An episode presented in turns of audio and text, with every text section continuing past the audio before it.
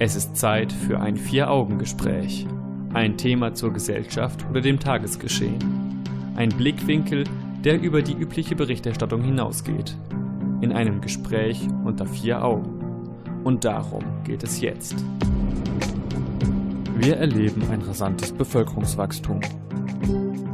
Daraus ergeben sich soziale und ökologische Probleme. Darf und kann man das Bevölkerungswachstum begrenzen? Vier-Augen-Gespräch mit Jan Keke und Stefan Seefeld. Vor 2000 Jahren lebten schätzungsweise 300 Millionen Menschen auf der Welt. Im Jahr 2015 waren es etwa 7,3 Milliarden Menschen. Die Bevölkerungsvorausberechnung des Department of Economic and Social Affairs reichen von 8,7 bis 10,8 Milliarden Menschen für das Jahr 2050. All diese Menschen brauchen Platz, Nahrung und eine gesunde Umwelt. Dinge, die bereits heute nicht für jeden selbstverständlich sind. Da kommt man auf die Idee, das Bevölkerungswachstum künstlich zu begrenzen. Gewagt oder eine realistische Option? Das ist unser Thema heute Abend im Vier-Augen-Gespräch. Mein Name ist Stefan Seefeld und das ist mein Gast Jan Keke. Guten Abend. Guten Abend, Stefan. Da haben wir uns wieder ein großes Thema vorgenommen. Genau, aber noch ist es hier in unserem Studio relativ leer, noch nicht so ganz voll. Richtig, ein paar Leute also, haben wir hier und dann war es das auch schon. Aber trotzdem macht uns das Sorgen.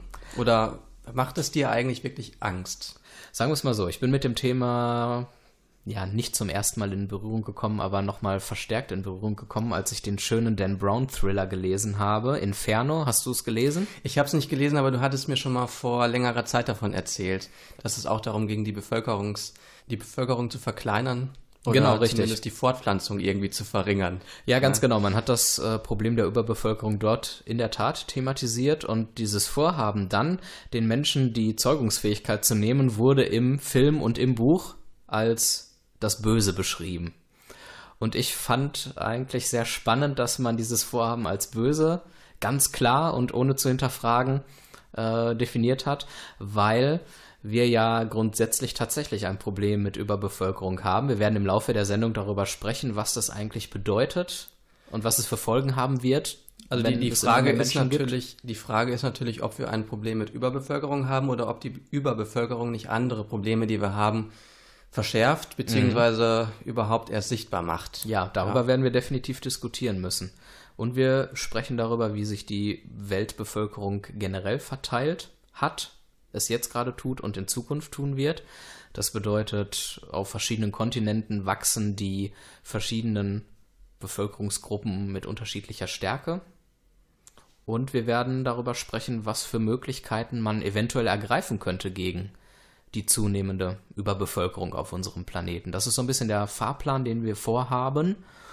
Und bevor wir uns jetzt aber so ein bisschen in die Zukunft begeben und auf das magische Jahr 2050, das ich ja schon in der Einleitung angesprochen hatte, blicken wir eher mal so ein bisschen in die Vergangenheit. Es gibt da natürlich keine konkreten Zählungen, wie viele Menschen früher mal gelebt haben. Es gibt Zahlen, die vom Jahre oder die davon ausgehen, dass im Jahre Null äh, etwa 200 Millionen Menschen gelebt haben. Und interessant ist, dass es im Jahr 500 ähnlich viele waren. Also dass da eigentlich kein Bevölkerungswachstum stattgefunden hat. Richtig. Im und Jahr 1500 waren es dann schon 500 Millionen und so ein richtiges Bevölkerungswachstum setzte dann auch erst 150 Jahre später ein.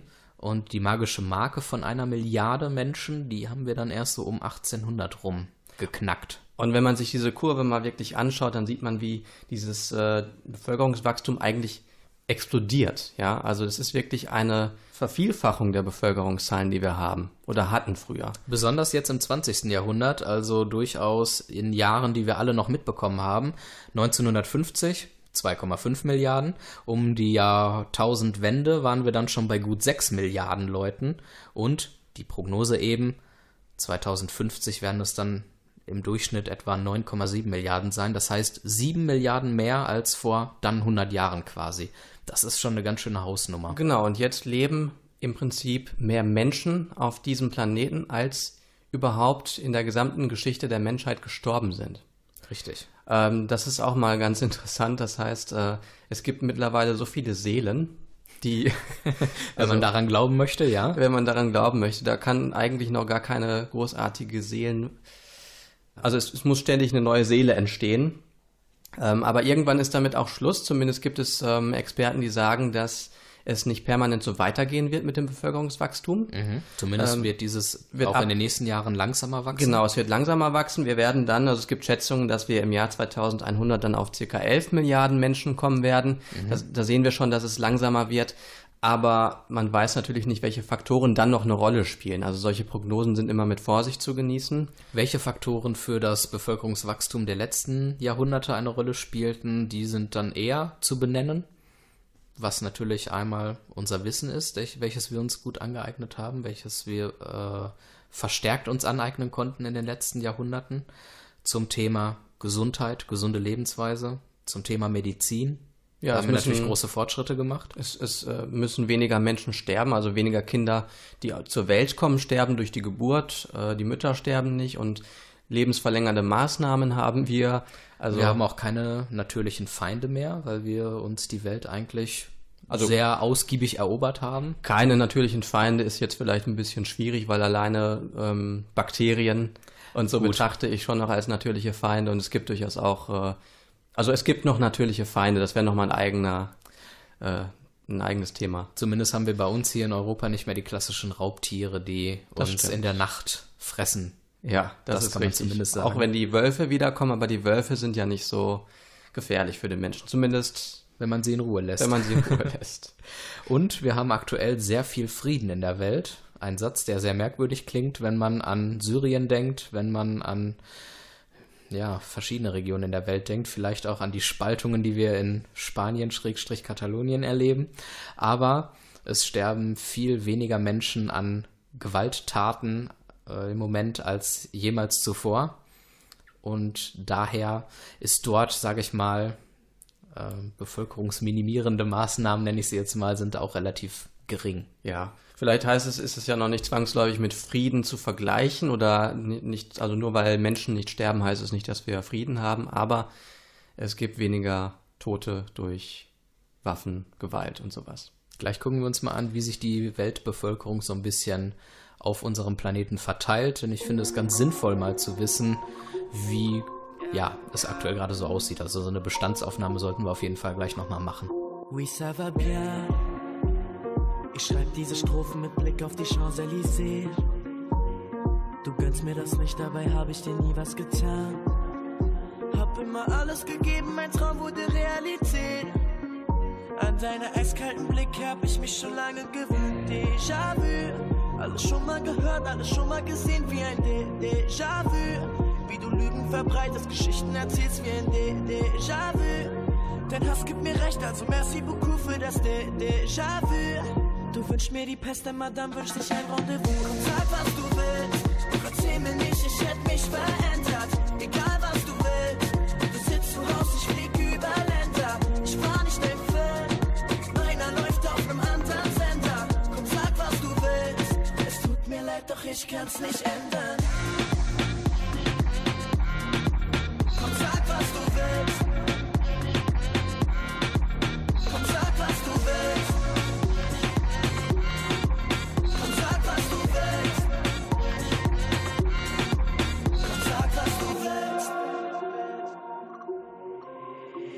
C'est la vie. Hättest du alles versucht, ja, dann würde es dir jetzt besser gehen. Aber durch dein Gelaber verschwendest du nur Energie. Du vergleichst dich mit anderen, kannst dich dabei selbst nicht mehr sehen. An deiner eiskalten Blick hab ich mich schon lange gewöhnt. Déjà-vu. Alles schon mal gehört, alles schon mal gesehen wie ein Déjà-vu. Wie du Lügen verbreitest, Geschichten erzählst wie ein Déjà-vu. Dein Hass gibt mir recht, also merci beaucoup für das Déjà-vu. Du wünschst mir die Pest, denn Madame wünscht dich ein Rendezvous. Und sag, was du willst. Erzähl mir nicht, ich hätte mich verändert. Egal, was du willst. Du sitzt zu Hause, ich flieg über Länder. Ich war nicht dein Film. Meiner läuft auf einem anderen Sender. Komm, sag, was du willst. Es tut mir leid, doch ich kann's nicht ändern.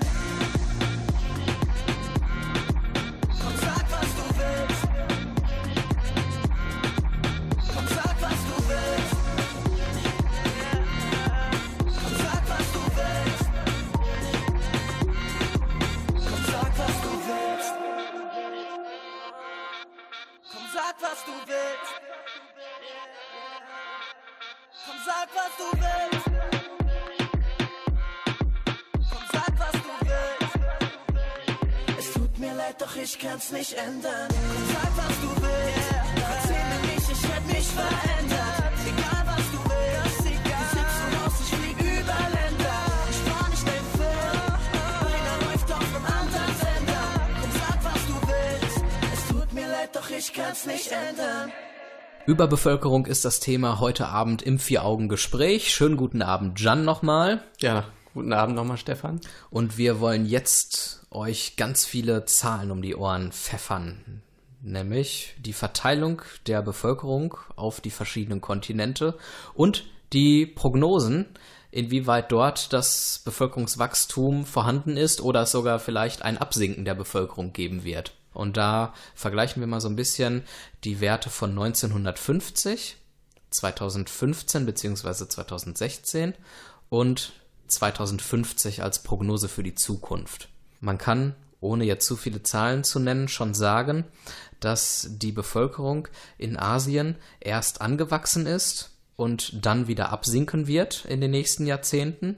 Zumindest der Anteil an der Bevölkerung. ne? Richtig. In Afrika wird die Bevölkerung weiter wachsen. Von 1950 gut 9% auf 2050 über 25%, was die Verteilung angeht. Und in Europa dümpeln wir so ein bisschen vor uns hin mit aktuell etwa 10% und in 50 oder 40 Jahren dann nur noch 7,3%. Ja, einige werden das vielleicht so ein bisschen mit Sorge betrachten, auch wenn wir uns jetzt nur die aktuellen Zahlen angucken. Asien ungefähr 60 Prozent, Europa ungefähr 10 Prozent. Dann wird man sich denken, Mann, Asien wird uns irgendwann überrennen oder die Bevölkerung Asiens. Was man dann aber vielleicht übersieht, ist, dass Europa flächenmäßig einfach viel, viel kleiner ist als Asien. Ja. Asien ist ein Riesenkontinent, deswegen ist diese direkte Gegenüberstellung der Kontinente natürlich ähm, eigentlich nicht wirklich zielführend. Genau, wir gucken quasi jetzt nur von oben drauf und sagen, wo wir welche Menschen finden. Mehr können wir ja an dieser Stelle auch quasi nicht machen. Aber trotzdem ist es ja so, dass gerade in Asien eben doch die Bevölkerung am meisten wächst und in Europa eben nicht. Also in Europa, vor allem in Deutschland, ist es ja so, dass, also hier in Deutschland sollte oder wird prognostiziert, dass die Bevölkerung sinken wird. Ähm, eigentlich sollte sie das schon sehr bald tun. Im Moment ist es das, ist das noch nicht so, ähm, was auch mit der Zuwanderung zu tun hat. Jedenfalls wäre es ja mal interessant zu wissen, wovon es eigentlich abhängt, dass eine Bevölkerung wächst oder dass sie sinkt. Man spekuliert, weil man letzten Endes es nach wie vor nicht genau sagen kann als Wissenschaftler, man spekuliert auf äh, Faktoren wie Reichtum, Ja, Armut, Weil es ja auch- aufgeklärt vielleicht auch. Ich sage mal in Ländern wie, oder was heißt Ländern, in Kontinenten wie Afrika, wo vielleicht in vielen Ländern das Thema Verhütung nicht so auf der Agenda steht, ähm, werden einfach mehr Kinder geboren. Ja, es scheint ja tatsächlich irgendwie mit, mit Armut, mit Aufklärung irgendwie zu korrelieren, weil wenn man sich jetzt Südafrika anguckt, das ist ja einer der wenigen Staaten in Afrika, die jetzt irgendwie ein bisschen reicher sind oder ein bisschen wohlständiger sind und da ist auch die, das Bevölkerungswachstum vergleichsweise gering. Aber die ganze Sache geht dann schon nicht mehr auf, wenn wir uns Osteuropa angucken. Dort sinkt die Bevölkerung oder zumindest stagniert dort das Wachstum der Bevölkerung, obwohl Osteuropa ja auch verhältnismäßig nicht so arm ist wie jetzt vielleicht die Staaten in Afrika, aber dennoch vergleichsweise ärmer. Und dann könnte man natürlich erwarten, dass es dort auch eher steigt. Dem Also ist aber nicht so. Genau, also da ist man noch relativ im Um im Uneinen darüber, woran es tatsächlich liegt. Wenn wir uns mal ein bisschen die Auswirkungen angucken, wenn wir uns jetzt anschauen, viele Länder in Afrika sind ja doch tendenziell eher arm und werden auch ausgebeutet. Mehr Menschen werden vielleicht darunter leiden, wenn es dort in Zukunft auch mehr Menschen gibt, es sei denn, wir bekommen diese Probleme mit der Armut in Afrika in den Griff.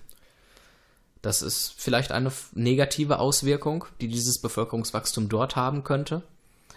In Europa, ja, da gibt es vielleicht weniger Änderungen, aber in Deutschland müsste man sich mal das äh, Sozialsystem anschauen und reformieren. Stichwort Rente. Wir haben ja jetzt schon bereits ein Rentenungleichgewicht, weil weniger junge Leute nachkommen, als es ältere Genau. Menschen gibt.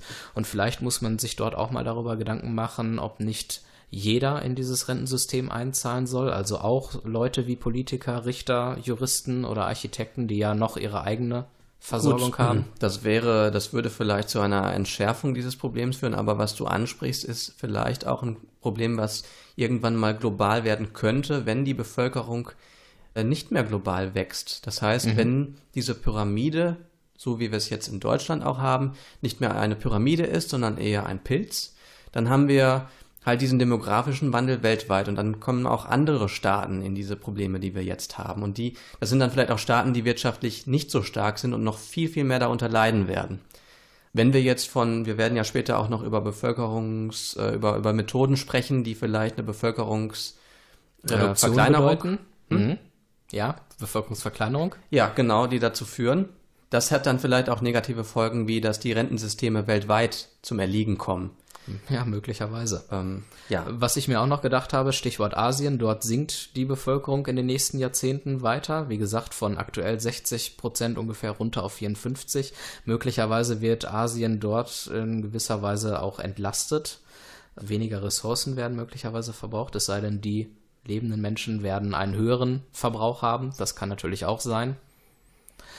Wir sollten auch wenn es relativ wenige Menschen quasi betrifft, noch einen kurzen Blick auf Nordamerika und Lateinamerika werfen. Werte von 2015 in Lateinamerika und der Karibik haben wir zurzeit 8,6 Prozent der Weltbevölkerung.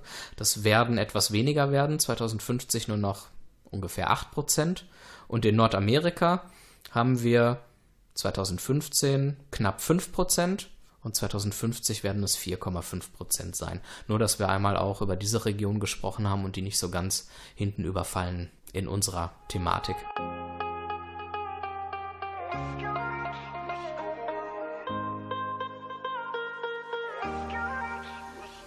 Okay, I was drunk as hell. Okay, but so were you. The same flight, same row, the same hotel. That sounds fake, but this is the truth.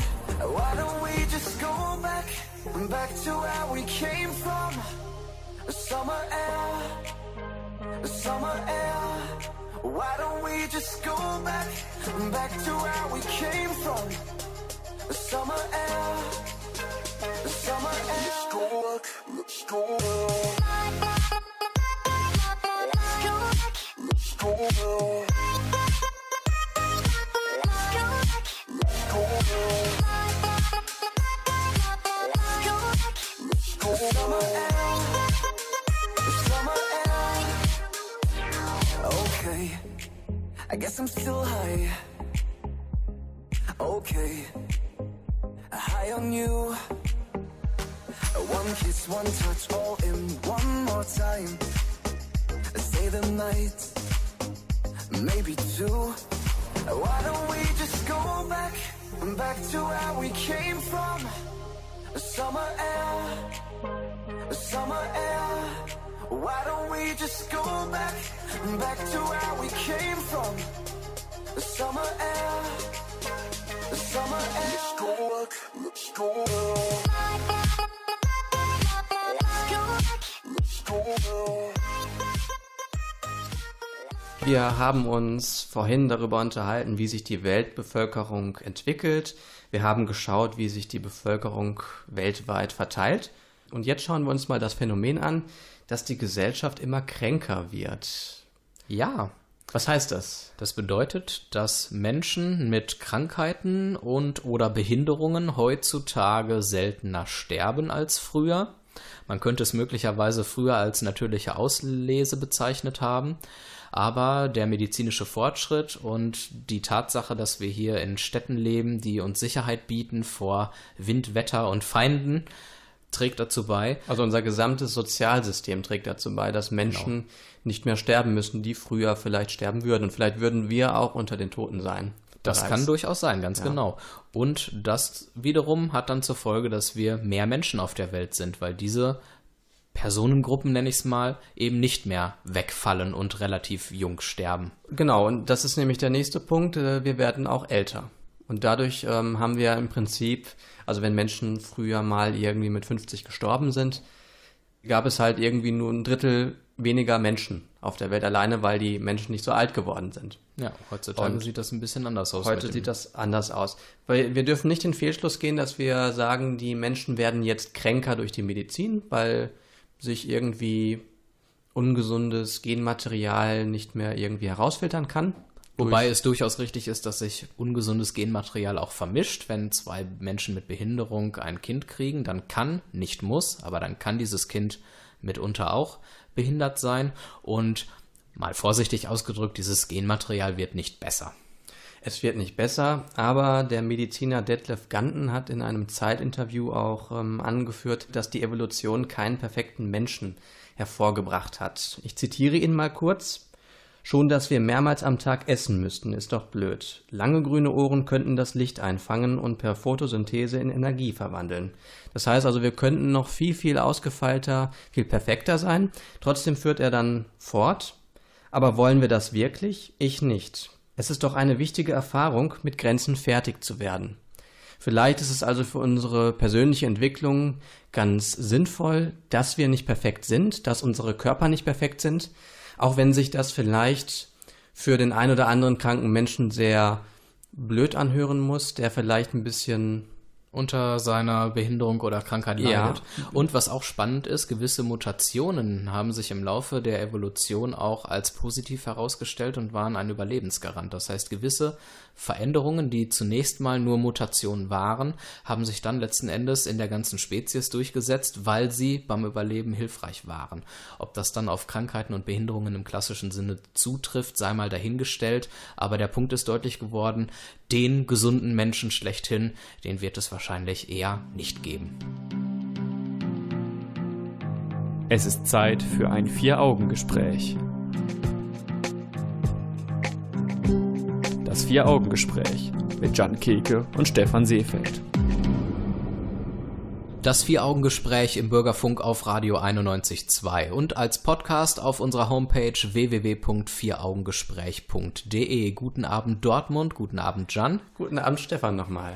Ein Problem des Bevölkerungswachstums, das Thema unserer heutigen Sendung, ist, dass mehr Menschen auch mehr Ressourcen benötigen. Ja, es wäre ganz unproblematisch, wenn wir ein Auto hätten, das total viele Emissionen produziert, aber wir der einzige Mensch wären, äh, der es nutzen würde. Dann wäre es ja vollkommen egal, weil die das in der Gesamtmasse der Atmosphäre einfach überhaupt nicht auffallen würde. Aber je mehr Menschen hier leben, je mehr Menschen Autos fahren möchten und dies auch tun, desto schärfer werden auch die Probleme, die wir haben damit. Ja, und wir verschmutzen unsere Umwelt und mehr Menschen werden die Umwelt auch mehr verschmutzen. Das ist ein Problem, das kennen wir. Deswegen haben wir uns oder vielmehr andere Menschen sich Gedanken gemacht zu dem Thema und haben mit Hilfe des Konzepts des ökologischen Fußabdrucks äh, die menschliche Nachfrage nach natürlichen Ressourcen äh, ein bisschen berechnet und dann in einem zweiten Schritt auch der Kapazität der Erde gegenübergestellt.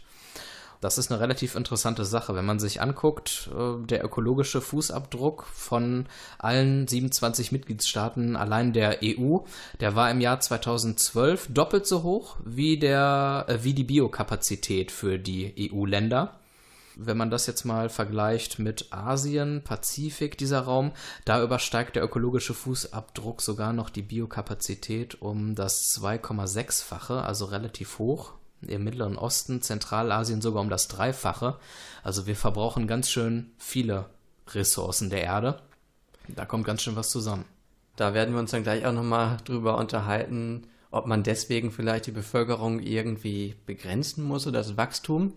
Ähm, eine andere Möglichkeit wäre, dass wir ähm, effizientere Autos produzieren, die keine Emissionen mehr ausstoßen und, und so weiter und so fort. Ob das auf E-Autos zutrifft, kann man übrigens in einer unserer letzteren Folgen mal nochmal hören. Genau, da, das ist, das möchte ich nur mal kurz ausführen. Das ist auf jeden Fall zu bezweifeln oder das kann man bezweifeln, weil natürlich die Energie für E-Autos auch irgendwie erzeugt werden muss. Und das sind dann im Zweifel auch wieder Kohlekraftwerke, Atomkraftwerke, aber das kann man nachhören. Mhm. Gegenwärtig übrigens bräuchte die Erde mehr als anderthalb Jahre, um den Verbrauch eines Jahres zu decken, den wir so an Ressourcen äh, benötigen. Und entsprechend würde dieser oder lag dieser sogenannte Earth Overshoot Day, der den Zeitraum angibt, wann alle Ressourcen für dieses Jahr verbraucht waren, der lag in diesem Jahr am 2. August. Das heißt, wir leben jetzt bereits auf Pump, was Ja. die Ressourcen unserer Erde angeht. Dann hoffe ich ja mal, dass dieser Tag nicht irgendwann mit Neujahr zusammenfällt, denn das wäre ja dramatisch, wenn wir dann alleine schon durch unser Feuerwerk und was weiß ich nicht schon so viel Ressourcen verbrauchen. Aber wir haben jetzt über Probleme äh, gesprochen. Und ich würde gerne weiter mit dir über Probleme Ja? sprechen, denn die natürlichen Ressourcen unserer Erde zu verbrauchen ist nur eins von vielen Problemen. Ich möchte da zum Beispiel noch Erderwärmung in den Raum werfen. Ja, das ist die Folge von zu vielen Emissionen, die wir in die Luft pumpen. Genau. Also zumindest ähm, behaupten das die meisten. Einige behaupten das Gegenteil. Äh, es gibt da unterschiedliche Ansichten. Ich vertrete nicht die Ansicht, ähm, dass es nicht daran liegt. Sondern? Also ich vertrete nicht die Ansicht, dass es nicht an den Emissionen liegt. Ach dass so, die, okay. Ja. Ich wollte nur anführen, dass es ja Leute gibt, die sagen, dass es eben andere Ursachen hat, dass Mhm. sich das Klima zum Beispiel äh, aufgrund ganz anderer Faktoren schon immer in der gesamten Geschichte der Erde gewandelt hat und verändert, was wahrscheinlich Ja. auch zum Teil der Fall ist. Ich wollte gerade sagen, das ist Und- auch, glaube ich, gar nicht mal angezweifelt, aber die Bedeutung unserer Handlungen, die Einfluss auf die Umwelt nehmen, die wird vielleicht dann von diesen Menschen ein bisschen unterschätzt. Dann möchte ich auch noch ein weiteres Stichwort in den Raum werfen, Waldbestände, die nach wie vor zurückgehen und Die gehen zurückgehen werden, je mehr ja. Leute wir auf unserem Planeten haben. Und äh, was dann noch der Fall ist, Konflikte. Ja, wenn Menschen immer mehr werden, wenn die sich irgendwie in die Quere kommen, dann bietet das auch immer Raum für Konflikte. Und ähm, Und das, obwohl wir ja, wie ich es eingangs schon mal sagte, im Moment in den sichersten Zeiten seit Bestehen der Menschheit leben zumindest sterben vergleichsweise wenig Menschen durch Waffengewalt. oder generell durch äh, Gewalteinwirkung. Durch- das ja. muss noch nicht mal Waffengewalt sein, aber eine Faust kann ja auch eine Waffe sein. Genau. Insofern, du hast doch recht, sorry. ja, Wasserverbrauch. Ich hau hier nur Stichworte dir Ja um klar, die die Ohren. Ressourcen. Wir können jetzt auch noch detaillierter äh, vorangehen in diesem Ding. Das machen wir jetzt aber vielleicht nicht. Es sei denn, du hast noch einen wichtigen Punkt, Ich hätte jetzt alle Stichworte rausgehauen, die Ja. es gibt. Insofern kannst du Weil- gerne mal den nächsten Schritt machen. Weil Probleme, klar, das hätten jetzt hätten wir auch nicht anders erwartet, dass es die geben wird, aber es gibt vielleicht auch Chancen, die durch ein Bevölkerungswachstum entstehen können Dann bin ich ganz ohr. und vielleicht auch sogar Chancen, die wir nutzen. Also zum einen kann es ähm, Wirtschaftswachstum erzeugen. Also man muss sich ja vorstellen, dass ein Wirtschaft oder eine Wirtschaft irgendwann mal eine Größe erreicht hat, die äh, nicht weiter wachsen kann. Das liegt dann vielleicht daran, dass es nicht genügend oder nicht mehr neue Abnehmer gibt von Waren, von Produkten. Und wenn wir aber, wenn die Weltbevölkerung immer größer wird, dann kann auch eine Wirtschaft wie die deutsche Wirtschaft immer weiter wachsen, weil es auch immer mehr potenzielle Abnehmer von solchen Waren gibt. Außerdem gibt es äh, mehr potenzielle Wissenschaftler. Das heißt, wir können gleichzeitig ähm, an vielen verschiedenen Problemen arbeiten. Es ist Das, halt ja, das ist ein schöner Gedanke. Mehr Menschen bedeutet auch vielleicht mehr gute Menschen auf der Welt. Genau.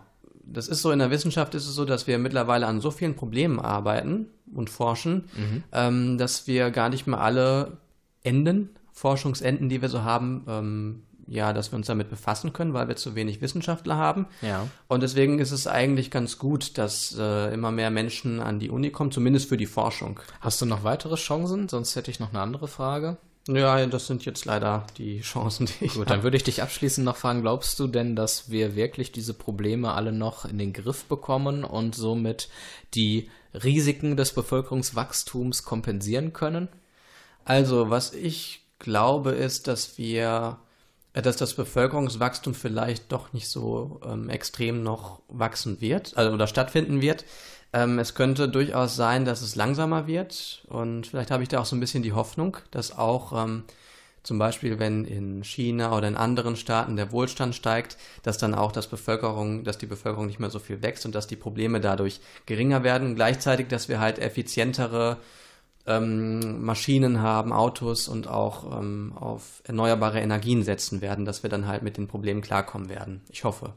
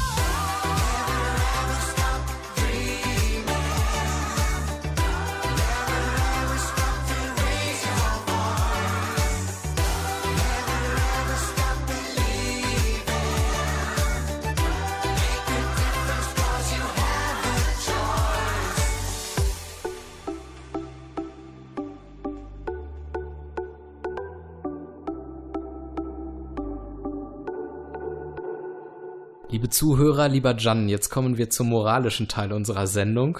Wir sprechen über Überbevölkerung und wir haben über die Chancen und Risiken von noch mehr Menschen auf der Welt geredet. Jetzt kommen wir zu dem schönen Thema, das Bevölkerungswachstum zu begrenzen. Das bedeutet ja automatisch, dass man Menschen daran hindert, sich fortzupflanzen. Menschen daran hindert, Kinder zu kriegen. Oder man stürzt einfach 100 Millionen Menschen eine Klippe runter. Keine Ahnung. Das kann auch noch. Ja, Exekutionen wären auch eine Variante. Aber- dieses schöne Thema habe ich mir tatsächlich nicht als Möglichkeit aufgeschrieben. Ich habe drei andere Ja, aber- Varianten mir notiert. Aber ich, ich denke, Menschen sind böse genug, dass auch noch äh, andere Möglichkeiten durchaus in Frage kämen. Ja, und Ich hoffe, dass dies nicht der Fall ist, sondern dass wir tatsächlich, ähm, wenn wir über sowas sprechen, dann nur über ganz, ganz harmlose Varianten sprechen. beziehungsweise wir Oder- werden jetzt darüber diskutieren müssen, ob diese Möglichkeiten tatsächlich so harmlos sind Ja, oder eben auch richtig. nicht. Wir fangen mal mit einer Sache an, die schon faktisch in der Welt existiert, die so praktiziert wird. Wir gehen nach China, wir reden über die Ein-Kind-Politik. Dort dürfen Menschen, die sich fortpflanzen möchten, um es mal ganz nüchtern zu sagen, nur ein Kind bekommen und werden quasi in ihrer Freiheit, mehrere Kinder, eine größere Familie zu zeugen, gehindert. Das hat dann auch zum Teil zur Zunahme von Abtreibungen geführt, zum Menschenhandel oder auch Mädchenmangel, weil viele halt dann doch noch ihren Stammhalter haben möchten. Also und deswegen die Frauen oder die Mädchen abgetrieben haben Genau. und nur Jungs auf die Welt kamen. Richtig. Es gibt auch einige Experten, die die Ansicht vertreten oder die die, die Ansicht haben, ähm, dass die Kinder in China häufig verhätschelt sind, weil es eben Einzelkinder sind und weil sie halt irgendwie nicht gelernt haben, mit anderen irgendwie sozial zu interagieren. Wenn man jetzt Schwester und Bruder hat, dann muss man vielleicht sowieso sich immer arrangieren. Und das kann auf jeden Fall Einfluss haben auf das Sozialverhalten beziehungsweise die Sozialkompetenz von Kindern. Eine Alternative wäre die Sterilisation gewisser Bevölkerungsgruppen, wobei sich dort die Frage stellen würde, wer wählt die Männer und gegebenenfalls auch die Frauen aus? Soll da das Argument genetische Reinheit sein? Geht man doch wieder nach Rasse, Geschlecht und Hautfarbe? Ja, also ich vermute, dass das allein deswegen schon nicht wirklich eine, eine realistische Möglichkeit ist. Und soll das Und Zwang sein für die Leute? Ist noch das, das ist noch das größere Problem vielleicht für die Menschen. Ähm, so eine Ein-Kind-Politik kann man ja sogar, es gibt ja auch eine abgeschwächte Variante von der Ein-Kind-Politik.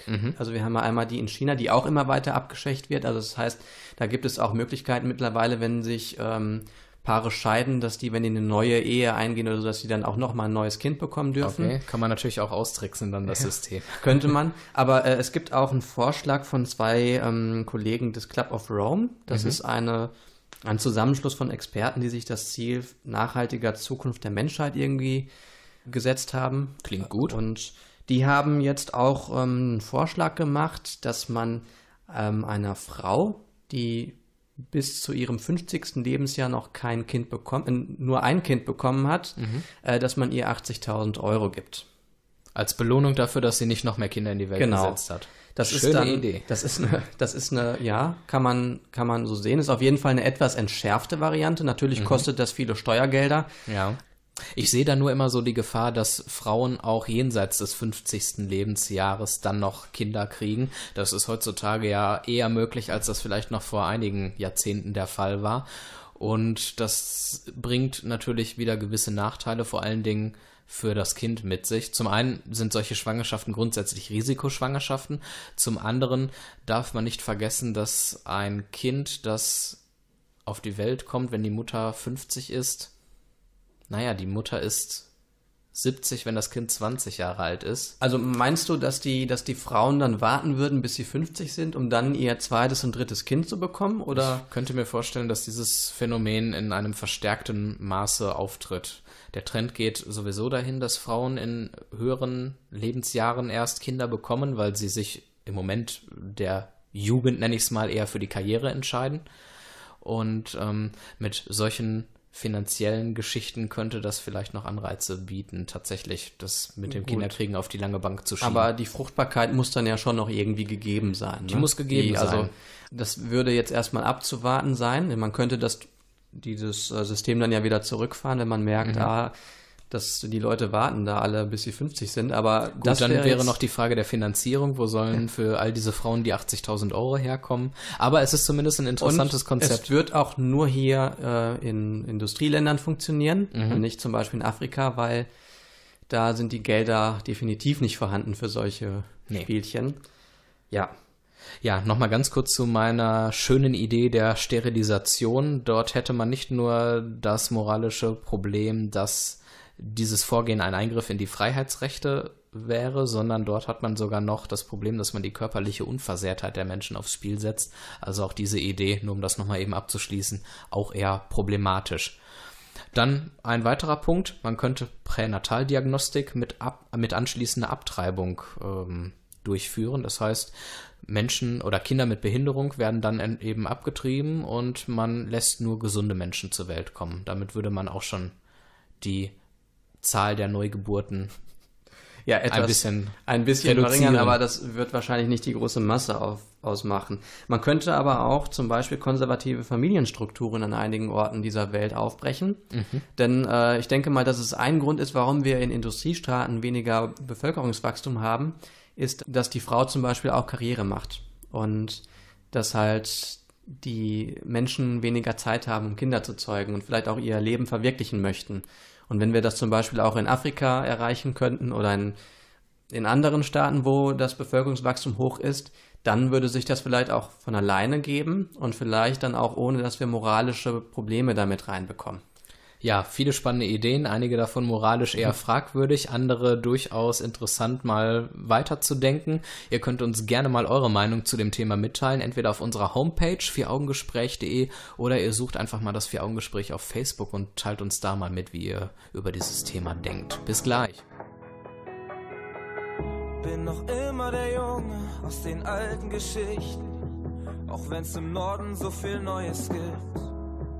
Ob sich was ändert, wär zwar spannend zu wissen, doch wenn ich bleibe, dann verzweifle ich. Verbind mir die Augen, ich komm blind zurecht. Kenn jeden Winkel hier längst auswendig. Fühl mich dort fremd, wo mein Zuhause ist. Ob's wieder besser wird, glaub ich nicht. Ich werde sicherlich ein Stückchen vermissen, doch es wäre besser zu gehen. Ich brauch frische Luft, wieder bisschen kann. Irgendwo sein, wo ich noch niemals war. Nimm meine Jacke und lauf einfach los.